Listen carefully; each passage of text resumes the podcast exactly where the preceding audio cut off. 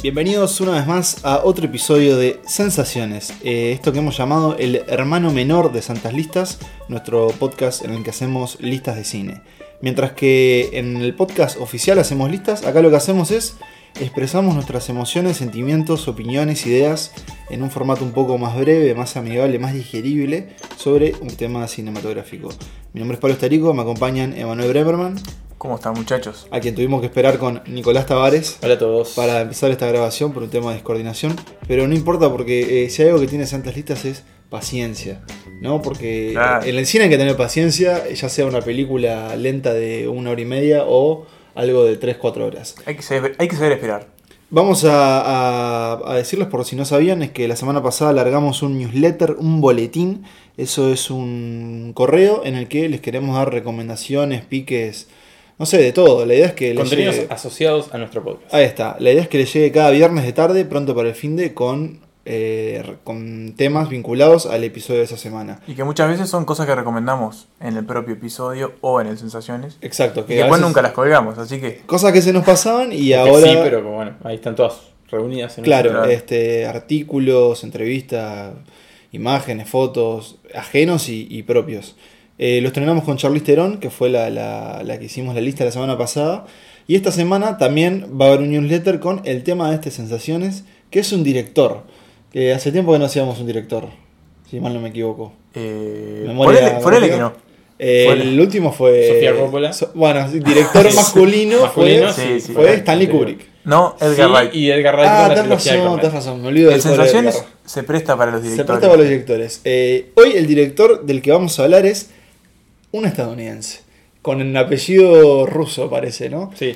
El elegido es Darren Aronofsky. Este, un nombre que tal vez le suene a los cinéfilos por películas como Requiem por un sueño, El Cisne Negro, Noé, eh. El luchador. El Luchador. Lo que vamos a hacer es, eh, vamos a agarrar la primera parte de su filmografía, es decir, sus primeras tres películas en orden cronológico.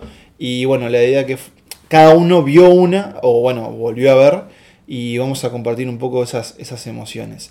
Eh, esto es porque el 21 de octubre, si mal no me equivoco, se estrena la nueva De película. septiembre, perdón. De octubre. 21 de septiembre. Gracias, Nico. El 21 de septiembre se estrena la nueva película de Aronofsky que se titula Madre, con Madre. signo de exclamación y con minúsculas según no lo vean. Y por lo que entiendo es un thriller o una película de suspenso que tiene un secreto. Está protagonizada por, por Jennifer Lawrence que, abrimos el chisme, están saliendo, son pareja. Eh, Javier Bardem, el gran Ed Harris y Michelle Pfeiffer. Y va de que él es un poeta ella es su pareja, él siendo Javier Bardem, ella es su pareja y reciben a otra pareja en su casa y algo pasa. Yo por lo que vi en las entrevistas que viene haciendo Aronofsky, por ejemplo, en, en el Festival de Toronto y demás, y es que él quiere mantener parte del rumbo que toma la película. Sí. Eh, Que parece que se convierte en otra cosa. onda- Y, y lo ha logrado, ¿no? Porque por lo menos las primeras reseñas y los primeros comentarios de la película que han aparecido han sido, han sido mixtos, críticas mixtas. Críticas mixtas. Pero por lo menos no han revelado grandes sorpresas, así que Claro. sea buena, Sí, y- sea y mala, la sorpresa que- va a estar. Destacan que sorprende. Sí. Sin duda. Claro, eh, yo leí un... What the fuck es una, es una palabra, que una se, palabra una expresión que se recurrente. repite mucho en las reseñas. Bueno, le, eh, le escuchaba una entrevista de un. Una entrevista, no, una crítica de un, de un periodista inglés que decía que lo estaba viendo con otro colega en la función de prensa. El colega salió y a los cinco minutos que volvió porque fue al baño, dice: ¿Qué pasó?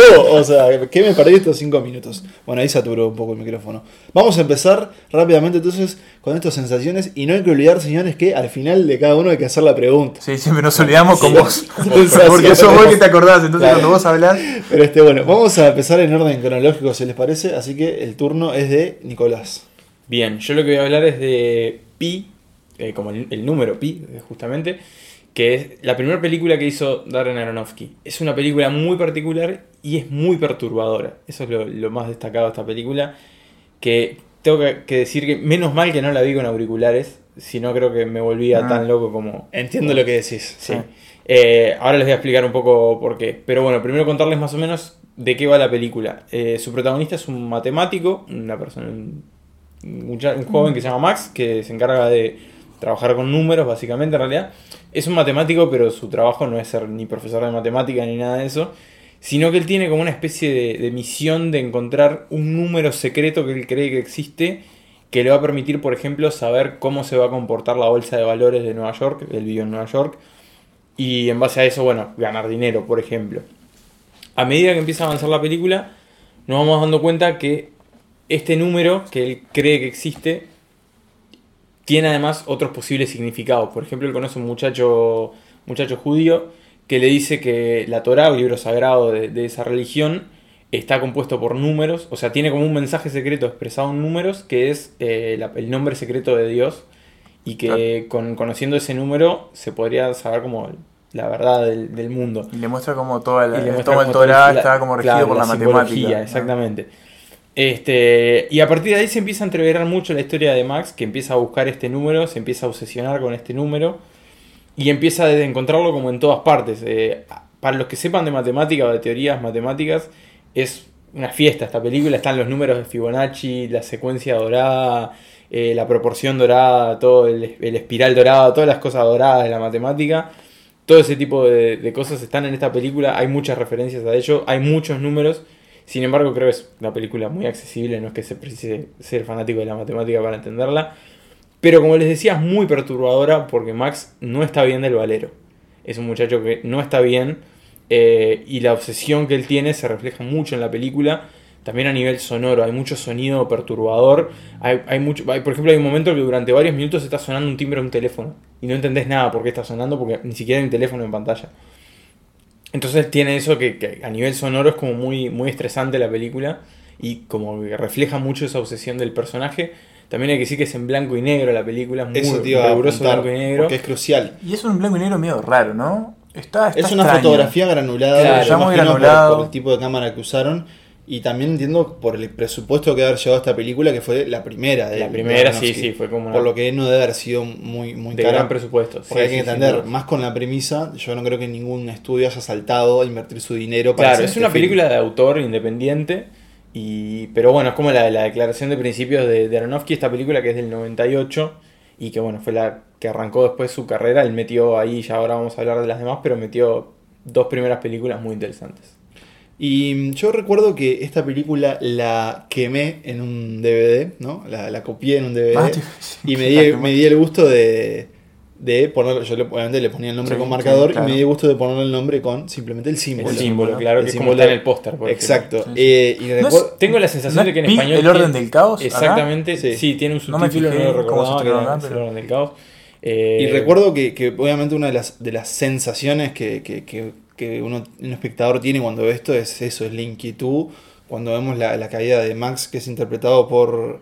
Jean, Goulet, Ahí está. Sí, que la verdad que no, no lo conocía. Después va a volver a aparecer Sí. en, en la filmografía de Aronofsky. Y es una película, yo la vi solo una vez, eh, me gustaría revisitarla, no, no fue el caso para ahora, porque creo que hay, como vos decías Nico, hay mucha cosa escondida.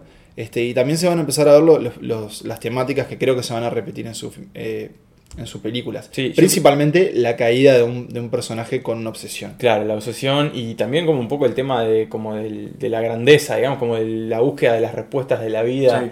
que es algo que, que después está. Es, es un director muy místico, Aronofsky, creo. A mí me pasó con esta película, yo sí también la había visto hace bastante, no recuerdo, la vi para el liceo, no recuerdo por qué. Por la Tal vez la matemática, Matemática, seguramente. Es extraño porque yo hice derecho, casi matemática ni nos daba tres, eh, no dábamos nada por la matemática, pero no, no recuerdo por qué la vi. Para esta ocasión la volví a ver y la verdad es que perdió mucho con respecto a la primera vez que la vi. Me pareció ¿En mucho más densa la película, me costó Es muchísimo. bastante densa, y eso que dura una hora y media. La recordaba con mucho más cariño la película. eh, Es que no, no es una y en película... esta segunda, en esta segunda vez No que, es la- que vi, fácil. No, no es fácil, no es fácil. la verdad que me, me costó mucho más verla. Pero, pero sí, es cierto que es muy perturbadora. Tal vez, no sé, me, me llegó más la perturbación esta vez que la Sí, vez sí. anterior. No sé, le presté más atención. No y sé. que cuenta con, me estaba fijando acá, que cuenta con la participación del gran Mark, Marc Margolis. Margolis. El tío Salamanca. Salamanca de Héctor Breaking Bad. Salamanca. Claro, que- que... otra presencia recurrente en la filmografía. Sí, de- y que acá, de acá claramente está más alejado de, de su origen latino que uno entiende en Breaking Bad Claro. y es un neoyorquino puro, Sí, sí, puro y duro. Este, Un profesor de matemáticas, es como el mentor de, de Max en la, en la película. Y sí, claramente lo vi y dije, ah, el, el tío Salamanca, Sí. un grande. Héctor. Este, pero bueno, Nico, no, no, no nos queda más que Sí. preguntarte ¿Sensaciones? bueno, como les decía, no es una película accesible, no, no por lo mala, sino porque es, es- es una película muy cargada, muy particular. Pero creo que como primera obra es lo que marca la tónica después de lo que iba a hacer Aronofsky. Es una primera aproximación muy interesante y yo creo que vale la pena mucho para ver de dónde salió este director y como película en sí creo que es muy interesante. Si bien lo dicho, no es para ver comiendo pop en casa un día de lluvia. Hay que sentarse a verla con mucha atención. Y le fue bien en algún festival, ¿no? Por ahí de vuelta. Eh, Se estrenó en algún festival. Sí, él- él, de hecho él ganó el premio mejor director en Sundance con esta película. Y bueno, y ya que, ya que hablamos de, de este premio, yo creo que si Pa, o Pi o Pi fue la película que digamos lo puso en el ojo, creo que más de, los de los cinéfilos y los estudios. Mm. Su próxima película, que es la que voy a leer yo, Requiem eh, por un sueño, Requiem for a Dream, del año 2000, fue la que ya lo llevó, creo que a un a un estatus de mayor conocimiento. ¿no? Sí. Por lo menos, yo es una Es película una que... de sus películas más conocidas. Exacto, creo que es incluso el título es muy familiar. Para Sí, personas que incluso sí. no lo hayan visto, Requiem por un sueño es Saben el nombre. está ahí. sí. Y eso se debe principalmente a que eh, hay un avance cinematográfico eh, bastante, digamos, eh, bastante proporcional, digamos, en la carrera en esos dos años. Él, para mí da un salto enorme como director con esta película que, si Pi era, era dura, Requiem por un Oh. sueño es durísima por su premisa. Vamos a repasarla. Es muy sencilla. La película trata, tiene, digamos, cuatro protagonistas. Por un lado está la señora Sarah Goldfrapp, interpretada por eh, Ellen Burstyn. Su hijo, Harry, interpretado por Jared Leto. El amigo de su hijo, que este, me había olvidado que era, que era este, este gran comediante Marlon- Marlon, Wayans, Wayans. que hace Tyrone. Y por último, Jennifer Connelly, que hace de Marion, que es la pareja de Harry. Lo que tenemos en estos cuatro personajes, que también está ambientado en Nueva York, ¿no? Sí. Entiendo. Sí. Eh, cada uno en la película va a presentar una adicción o un problema con una obsesión, eh, particularmente con una droga, una temática, pero más que nada por el manejo Droga, de sustancias. Eh, ya en el arranque de la película vemos como Harry le quiere robar la televisión a su madre para cambiarla por dinero y comprar heroína junto, junto con su amigo Tyrone.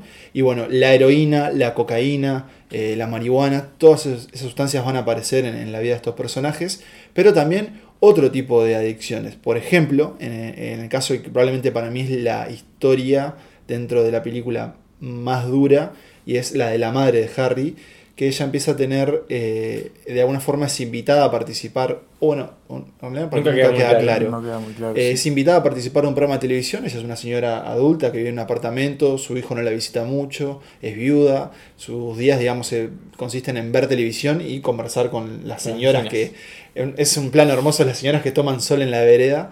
Y bueno, un día ella es invitada a participar en la televisión y ahí empieza una obsesión o una fijación de ella por mejorar su aspecto, su imagen, bajar de peso para poder usar un vestido rojo que, que supo usar en la grabación de su hijo y estar espléndida en la televisión.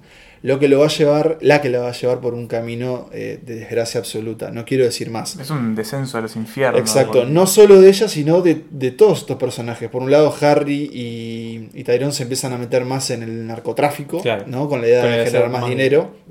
Y la relación de él y de Harry y, Mario. y Marion con, con- entre ellos dos también va a empezar en una especie de, de remolino cuando bueno ella tiene todo un lado este tiene un problema digamos entre la psicología y el sexo eh, tiene una relación un poco turbia con, Con su terapeuta. con su terapeuta que es el propio no no es el actor de Pi Sí. es el, Sí, el- el exacto. señor el señor. John sí sí, claro Eh, bueno, Eh, me acabo de desayunar eso. eh, sí. Aronofsky da trabajo Sí, señores. da trabajo. Alimenta Eh, familias. y bueno y también ella empieza eh, a entrarse en la prostitución Claro. Eh, ya creo que dije un montón de cosas de la Sí. película. Lo más interesante y talmente por lo que más se recuerda es los, los recursos visuales que utiliza. Principalmente la pantalla dividida. Ya desde esa primera escena que les contaba, cuando él, el hijo le quiere robar la tela de la madre, en un momento ella, se- ella se resguarda en su cuarto y ahí la pantalla se divide en dos. Entonces podemos ver como dos películas al mismo tiempo, digamos. En un lado de la pantalla ocurre algo, la cámara sigue un personaje y en el otro lo mismo. Pero ese recurso después se utiliza en, en un montón de, de- de maneras ingeniosas. Para mí una de las más, eh, por lo menos, memorables es, por ejemplo, cuando Harry y Marion están hablando en la cama y la pantalla está dividida. Entonces, la primera reacción no es diciendo, pero ¿por qué está dividida si están compartiendo el mismo espacio físico? Y no, es hay otro tipo de división. Eh, no solo eso, sino también la edición que hace. Esta Hay película tiene montajes, sí. un montón de planos y exacto y montajes. Sobre eh, todo cuando se están drogando. Exacto, cuando están drogando vemos, este, yo que pensaba que Guy Ritchie era el maestro de la edición, vemos que Aronofsky también. Cuando se drogan, por ejemplo, vemos, Se le dilata la pupila. claro, las reacciones corporales. Y, este, y químicas de la droga Claro. mientras la procesan. Digamos. Claro. la Las queman, células también se se expanden nota, las ¿no? células, se. Exacto. Todo el proceso de, de- de la manufa- ma- manufacturación, digamos, cuando alguien quiere preparar, no sé, un tiro de heroína, lo que Claro. sea, o, o cocaína, y lo que le sucede al cuerpo en, la- en las reacciones más instantáneas, ¿no? Sí. Y después, obviamente, también hay como muchos recursos visuales para mostrar esos estados de euforia. Por ejemplo, cámaras aceleradas cuando están en una fiesta. Sí.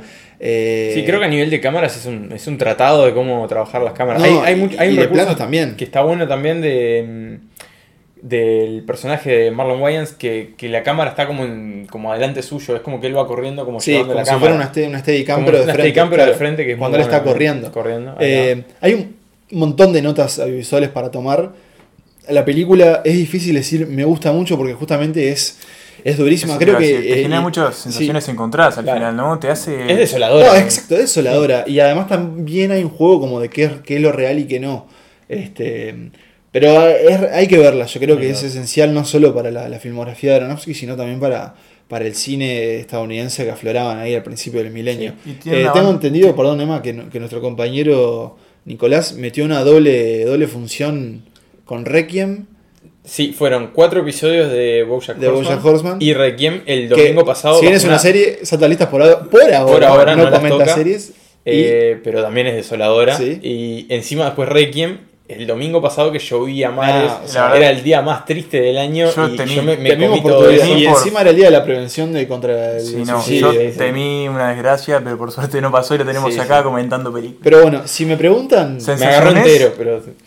Pablo, Sensaciones. eh, Requiem por el sueño es una película tan desoladora como necesaria y para mí es una clase de dirección. También en los actores, eh, desde Jared Leto hasta Jennifer Connelly me llamó mucho la atención, incluso Marlon Wayans. Este, Sí, que puede haber Antes de que se, pudiera, se pusiera a ser chiquito pero peligroso, matan las rubias, todo ese Scary tipo de movie, todo Podría haber tomado otro, otro camino eh, Sin actoral. Pero bueno, ahí tienen. Y además le valió la nominación al Oscar a, Ellen a Ellen Burstyn. Burstyn como mejor actriz de secundaria, probablemente. Merecida porque está Sí, tremenda. Tremenda. Eh, y bueno, y eso después dio paso a otra película de Aronofsky. Y si Requiem por un sueño había significado para mí el pico en, este, en esta trilogía Bien. que tomamos, la siguiente película, que es la que me tocó ver a mí, que era la única de las tres que no había visto, que es La Fuente de la Vida, una película del 2006, es el punto más bajo de No. No, no, no, discrepo, discrepo. Para mí, La- sí. Discrepo. Me gustaría ya decirte que estás equivocado, pero Para mí primero creo que tenemos es que escuchar este por qué, por qué bajo. estás bueno, esto. La Fuente de la Vida... Yo era como vos, Emanuel, eh, pero dale, contalo, contalo. Co- eh, me gustaría que nos expliques esta película y aparte en cinco minutos. Es muy complicado. Esta película, como bien dijo Nico, eh, Aronofsky se mete con muchos temas eh, místicos y, y como grandilocuentes en el sentido de, de- de unir. Son como la- los Como grandes, las grandes preguntas las gran- universales, grandes preguntas, sí. ahí va. Y siempre bajonero. Eh, Bajo- nunca para arriba. Hay muy poco optimismo en sus Entonces, películas. lo que hace en La Fuente de la Vida se mete con eh, el tema de la muerte y si se puede prevenir, si hay cura para la muerte. Se Es- puede escapar. se puede escapar de la muerte. La historia se presenta como en tres, tres gra- grandes líneas de tiempo, se puede llamar así. La primera es como la, el eje que presenta a un doctor, que es, está interpretado por Hugh Jackman, este, que tiene una esposa que tiene una especie de tumor cerebral, que es, está interpretada por Rachel Weisz. Que bueno, este doctor eh, trabaja en una especie de laboratorio científico, eh, nunca queda muy claro. en Sí, es un laboratorio en que- ¿Qué hacen? que qué es lo que hacen, pero desarrollan, bueno, Tratamientos. tratamientos y eh, su misión es, bueno, buscar una cura para, para la inminente muerte de su esposa, que bueno, es como lo único que, que tiene en el mundo, más allá de que a veces también no le presta mucha atención. Bueno, pero justamente por la obsesión Por que la tiene obsesión, curarlas, como un otra de las grandes eh, de los grandes temas que toca Aronofsky, la obsesión. En este caso, el personaje de Hugh Jackman, que se llamaba... No me Tom cómo Creo. Tom Creo, sí, el apellido. Tom Creo, creo es el nombre del apellido- el apellido. I believe. Eh, que bueno, está obsesionado en encontrar esta cura. Paralelamente tenemos una historia que supuestamente la está escribiendo su esposa, que es la historia de un conquistador español yendo a Sudamérica o, la- Centroamérica. o Centroamérica, sí, Centroamérica porque son los mayas, que están en búsqueda de eh, este árbol de la vida, que es el, el que estaba al lado del árbol del conocimiento, si no me equivoco, en la, Sí, en en. Biblia, en el Jardín del Edén, que lo, va a, a, um, Centroamérica a buscarlo para, bueno, para, um, para llevarlo a Europa y también y curar de alguna manera a la reina, Claro, hacerlo su reina. a su reina, que es? que también tenía este que para poder eh, terminar con una rebelión de la Inquisición, bueno, unas, unas cosas, unos temas que tenía. Y este explorador que vemos en la historia que está escribiendo la, la esposa de Hugh Jackman, lo Es- vemos como. Como Hugh Jackman. Claro. Y la reina es Rachel Weisz. Claro. Y de hecho comparten nombre, en cierta forma. Sí, Porque eh, el, el científico se llama Tom y, Y el conquistador es. Tomás. Claro. Y la, re- y la reina es Isabel y ella es Isi. Isi. Y en un momento le dice diminutivo Isabel de Isabel. Pero hay una tercera eh, pata de esta, de esta historia de El tiempo Aronofsky. premia, Bergman. Sí, bueno, es que es muy claro. Que fue lo que a mí me terminó por, por eh, alejarme totalmente de No. la película, porque no, no me la creí, no me gustó estéticamente y no me gustó No. narrativamente.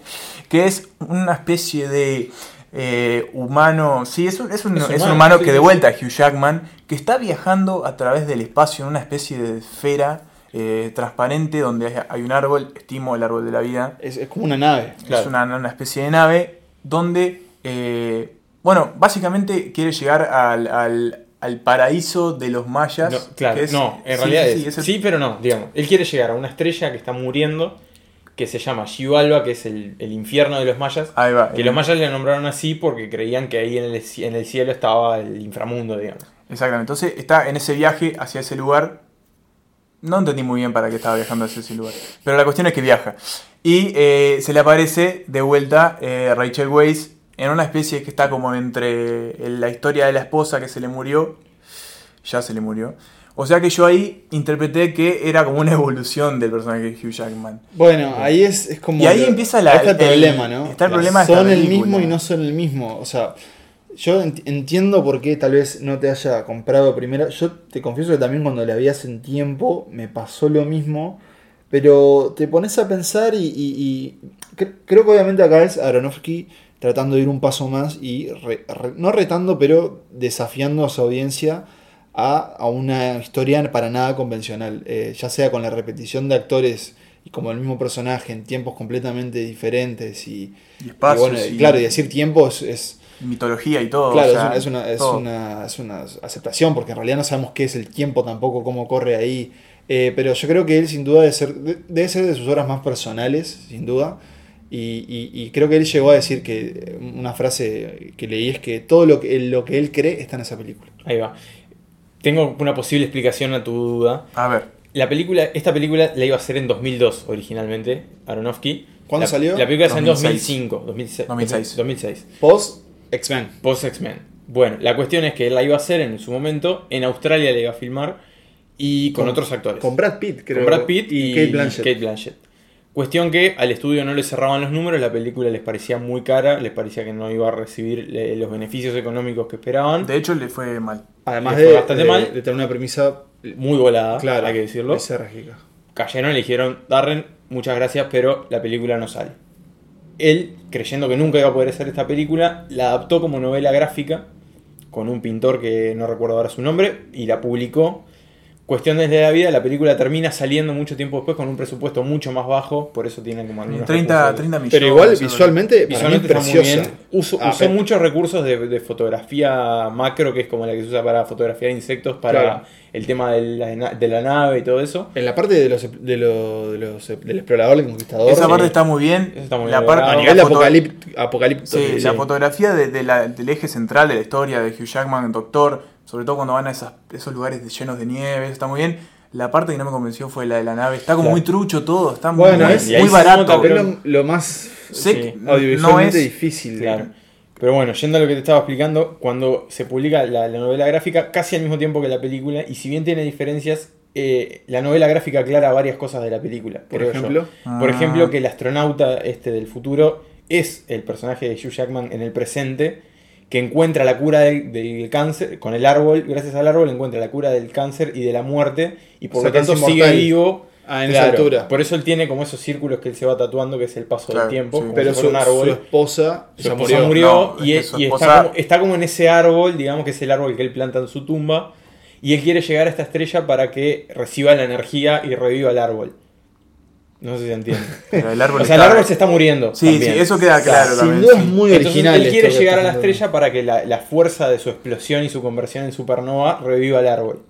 ¿da? En- Y ahí reviva a su esposa en cierta forma. Te, te agarró Claro. mal parado. Me agarró Sí, mal- no es fácil de sinceramente entender, Me agarró muy pero- mal parado. Eh, Y tal vez por eso, no sé, puede ser que la tendré que dejar eh, esperar, la, Puede ser, la te- dejo hay- descansar y la vuelvo a ver. Hay películas que a veces uno tiene que como dejar madurar y, y pensar, bueno, tal vez no era mi momento de Claro, verla y, sí. y el futuro nos reencuentre. O simplemente, bueno, es lo que es. es lo que es. Eh, yo creo que sin duda, para mí, lo que más demuestra es eso, es que el tipo estaba dispuesto a probar otras cosas. Sí. Eh, y después lo va a demostrar Y a usar el más cine adelante. como- incluso. también como para Claro. tratar Eh, de responder esas preguntas. Bueno, Emma, te pregunto entonces para, para cerrar, ¿sensaciones? Y la- mis sensaciones son que lamentablemente de un peliculón, que es el que me parece Requiem por un sueño, en busca de un pasito, de ser un poco más eh, explorativo en sus, en sus obsesiones, eh, da como un retroceso. Un retroceso como, como cineasta que después se vuelve a ¿Como levantar. cineasta por o como narrador? Tal vez como narrador más que nada. Claro. Como narrador, sí. Pero, pero bueno, bien sabemos que se pudo reponer. Sí, sí, sí. Bueno, Eh, esto vamos a aclarar. Esto bueno. estamos agarrando solo sus primeras tres películas. Eh, la idea es eventualmente, en algún momento, eh, veamos en esta, esta línea de tiempos, en estas listas, a, hacer sus próximas películas. Que yo no sé si hay más favoritas. Por ejemplo, para mí El Luchador es, es una gran película. Eh, el Cisne Negro y tenemos Madre. Madre Y Noé. Y Noé. Y Noé. Su que adaptación Noé. bíblica. Por eso, así que bueno, ya volveremos con Darren Aronofsky. Para resumir, es un director sin duda de los más interesantes, Sí. tal vez es una palabra vaga para describirlo, eh, Pero interesantes. Y creo que todavía aparte el tipo está como debajo del radar. A ver, la, la academia lo ha reconocido, ha sido nominado, etcétera, etcétera. Pero es como que él va, está, aparece después, se mete ahí, sé que en su proceso creativo ha, ha trabajado como productor, de hecho eh, la, la biografía dramática Jackie la iba a dirigir él hasta que decide, no, mejor eh, dar un paso al costado, se la da al chileno Pablo. Larraín y queda como productor, pero bueno, eso para mí también igual habla de él como, como, como cineasta, ¿no? Desde otro rol ya. Pero Sí. bueno, así que ahí tienen Darren Aronofsky. Es un, tipo que o sea, hay que tenerlo en cuenta cada vez que hay un estreno, un estreno suyo porque te puede salir con la cosa más extraña Claro, del mundo. pero tiene una voz muy personal. pero y ahí va, son pero- películas que son muy propias. pero marcar, de alguna manera, marcar eh, es el año con su estreno. Claro. Eh, igual me pasó algo interesante que buscando unas entrevistas quería escucharlo, hace mucho no lo veía. Si hoy uno pone de Darren Aronofsky, obviamente por los algoritmos de, de la tecnología, más que nada lo que sale es él y Jennifer Lawrence, sí, ¿no? sí, eh, Es lo que tiene- ¿Quién es Darren Aronofsky? La pareja de Jennifer Lawrence. Claro, por ejemplo. no, eh, Esa la vi por ahí. en Es un tipo, me da la sensación de que lo proponen como director para alguna superproducción y los estudios hacen, "Ah, ¿te Bueno. parece? Que creo que fue lo que pasó con Noé, ¿no? Ahora que me, ahora Era que me una película de este estilo Sí. y fue como, "Ah, bueno, es su- su Salió, salió. su película bíblica. Igual ahora que me decís, este, yo no me quería olvidar que en un momento él se manejó para dos proyectos eh, reconocidos. Uno que fue The Wolverine, que Ah. finalmente no salió, pero no dirigida por él.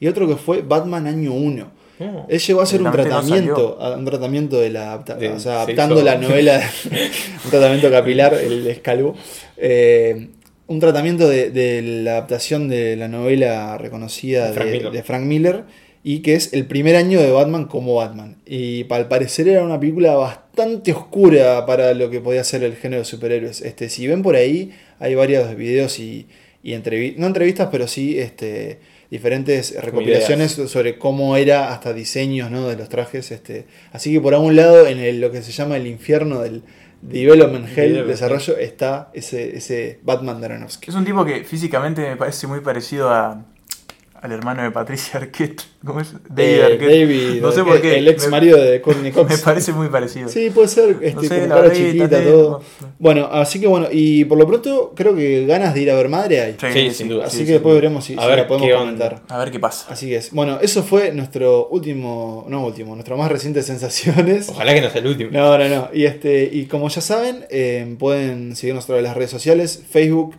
Instagram, Twitter, Santas Listas, y pueden anotarse, vamos a darles el link para que se suscriban a nuestro boletín. Les vamos a dar varios eh, piques y cosas de lo que hablamos, por ejemplo, la novela gráfica que nombraba Sí. Nico, también hay una Noé Mm. de Aronofsky.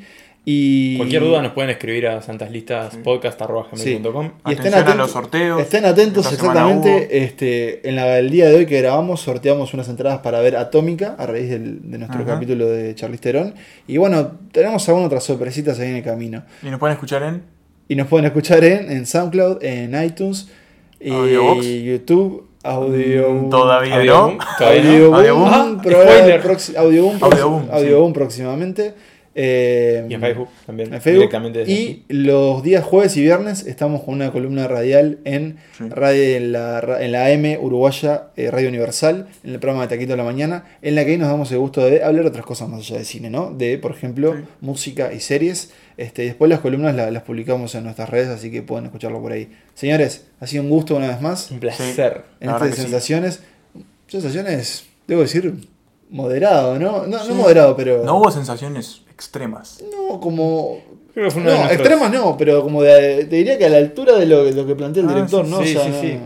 Muy, Este, muy serio, muy. Sí, es que bueno, es un, direc- es un director serio. Sí, Vamos a ver sí. qué pasa con el episodio de la semana que viene. Sí, que hablaremos de. Ah, el- Mucha el, clase B, creo. el dios viene. de Emanuel Bremerman. Sí, sí, va- vamos a decirlo, ¿no? Vamos a hablar Sí. no del dios también, del rey. Del rey. Del de todo, rey de todo. Nuestra próxima lista va a ser sobre las películas de Stephen King, no dirigidas por este famoso Que hay una escritor. sola. Una. Hay una dirigida Hay por una- No, Maximum Overdrive. Ah, esa la tengo No, pendiente. no perdan el tiempo. sino por spoiler, sino por eh, basa- las películas basadas en su gran y extensa e infinita obra literaria. Así que si quieren pueden sumarse y ver alguna película de Stephen King, por ejemplo It, que va a estar en, Sí. En Cines a partir de, De mañana, jueves. si están escuchando esto Jueves hoy 14 de septiembre. miércoles, exacto. Así que bueno, ahí lo tienen. Muchas gracias y hasta la próxima. Bye bye. ¿No querés despedirte? Sí, bueno, yo le. Sí, le chavo a la Sí, gente. chao, hasta la próxima. ¡Chao, mundo! Mirá que lo había abierto con él. Santas Listas es un podcast creado, producido y conducido por Emanuel Bremerman, Pablo Estarico y Nicolás Tavares. Nuestra música es utilizada bajo licencia Creative Commons y procede de www.bensouth.com. Nuestra identidad visual fue diseñada por Santiago Musetti. Pueden seguir a Santas Listas en Facebook y encontrarnos en Twitter e Instagram como arroba Santas Listas. Esto lo vamos a grabar y qué va a hacer. Esta es la intro.